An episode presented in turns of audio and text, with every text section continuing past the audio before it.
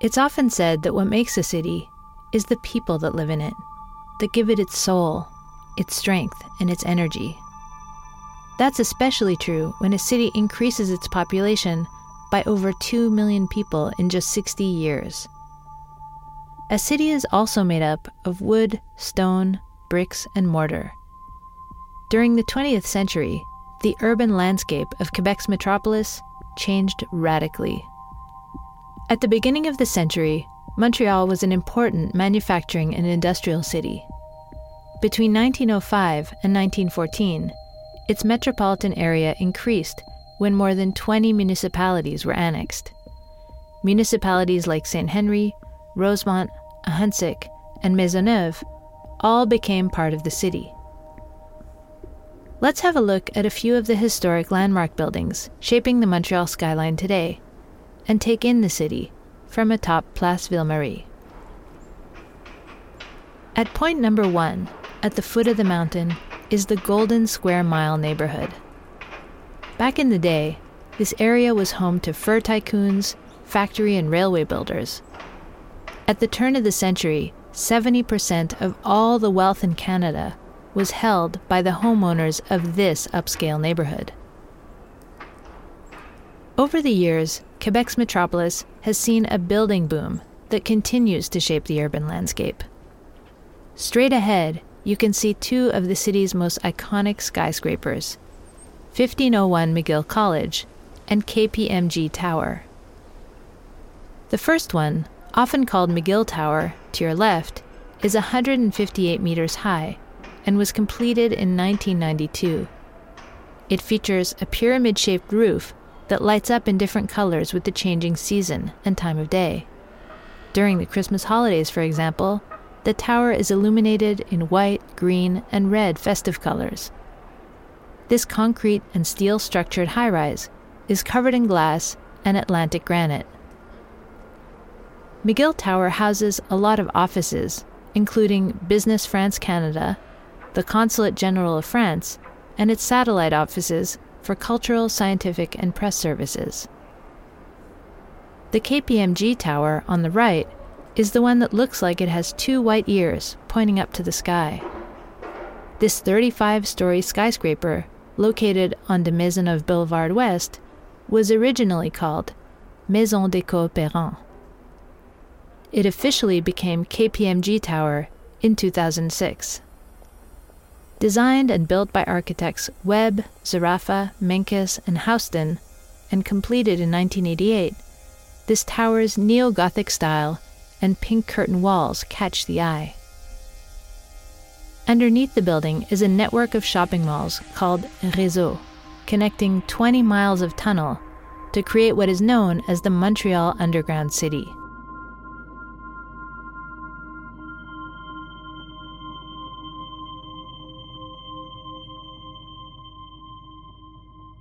Now move a few steps to the right to point number two, from where you'll see a church at the foot of KPMG Tower. Built in 1859, Christ Church is an Anglican cathedral that was perched in midair on stilts while footings for the underground mall were excavated, and the heritage building Parish House was demolished.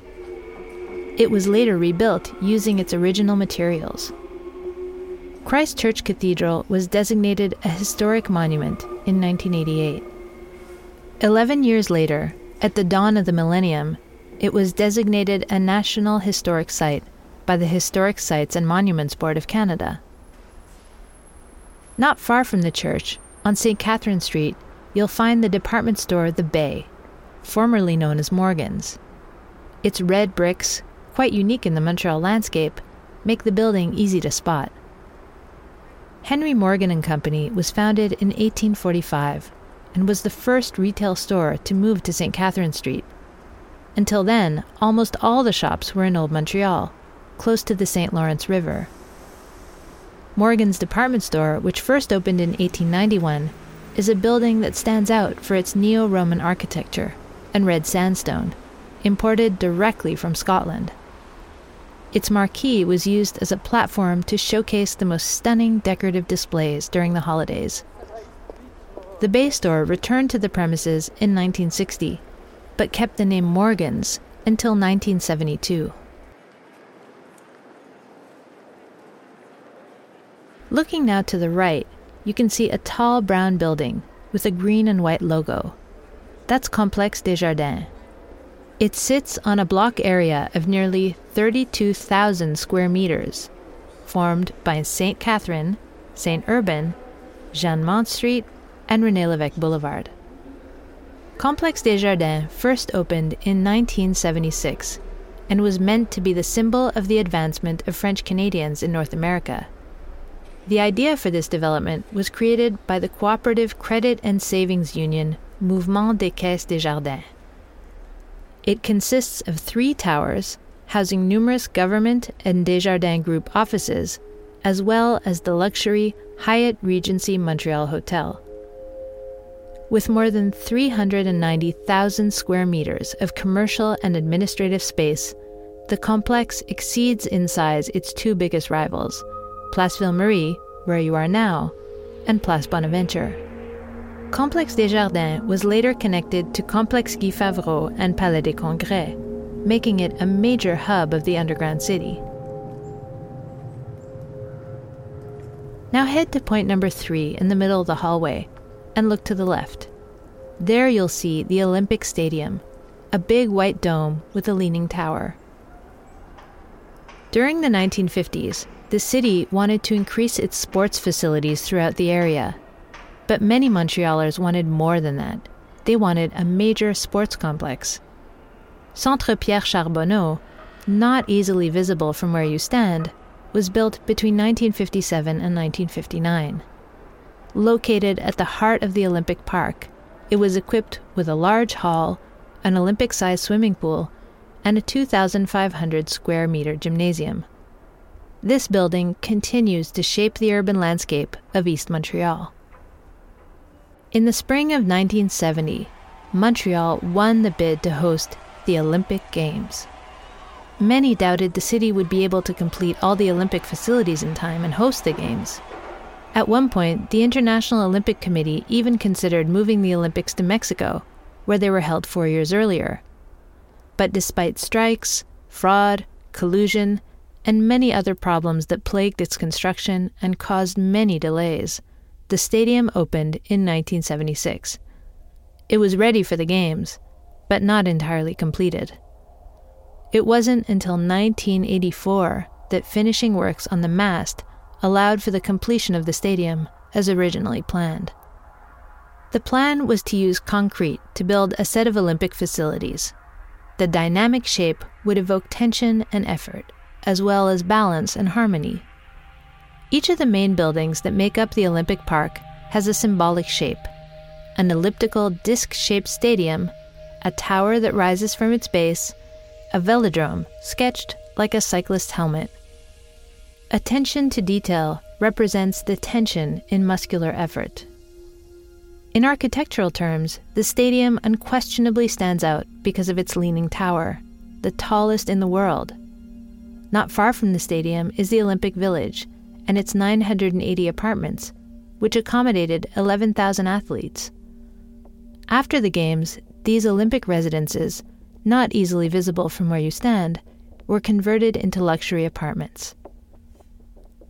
The boroughs of Hochelaga Maisonneuve, Rosemont La Petite Patrie, Villeray, and Plateau Mont Royal surround the Olympic Stadium. These parts of town are teeming with one of the most remarkable features of residential construction in Montreal the duplex.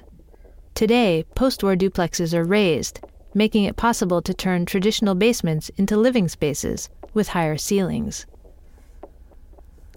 Duplexes give Montreal a unique charm.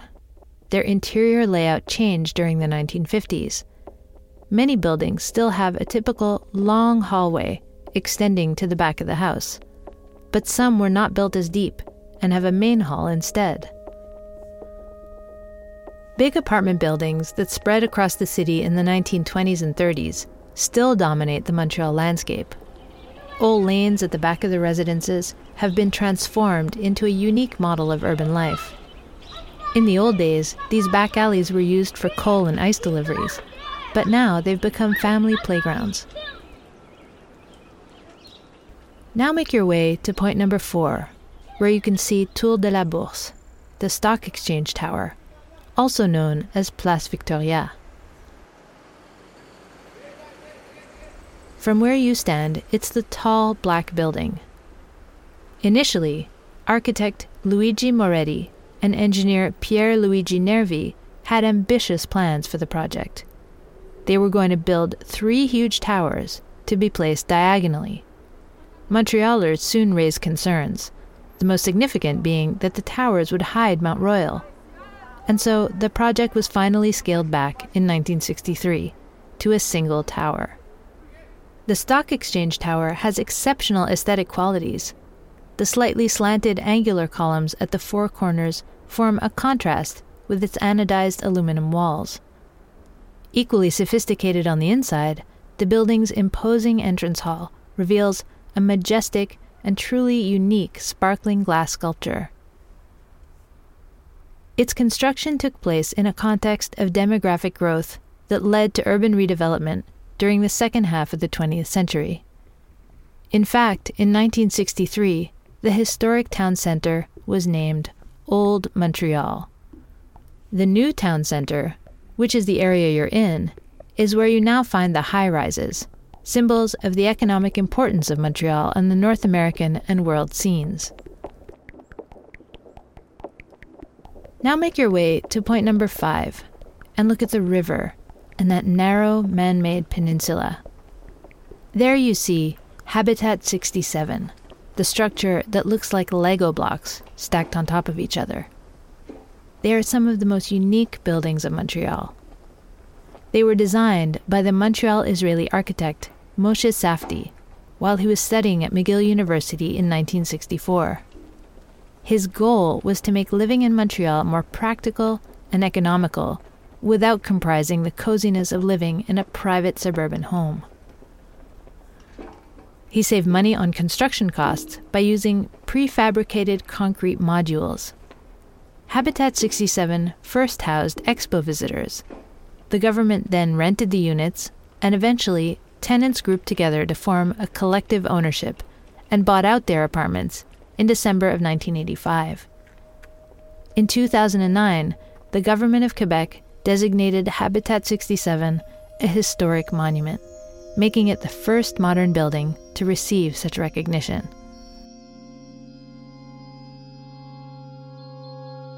Now make your way to point number six and admire the 1000 de la Gauchetière standing right before you. It's the tallest skyscraper in Montreal and Canada east of Toronto. Standing at 673 feet high, one would never guess this 51 story building has an indoor skating rink on its main floor. The glass, granite, and copper elements of the tower make it a distinctive signature in the Montreal skyline. Its construction required 9,000 tons of steel, as much as the Eiffel Tower, and was completed in only 318 days. The tower was inaugurated in 1992 to commemorate Montreal's 350th anniversary. In addition to the skating rink, it includes a major bus terminal and an indoor garden. Now make your way up the hallway to point number seven.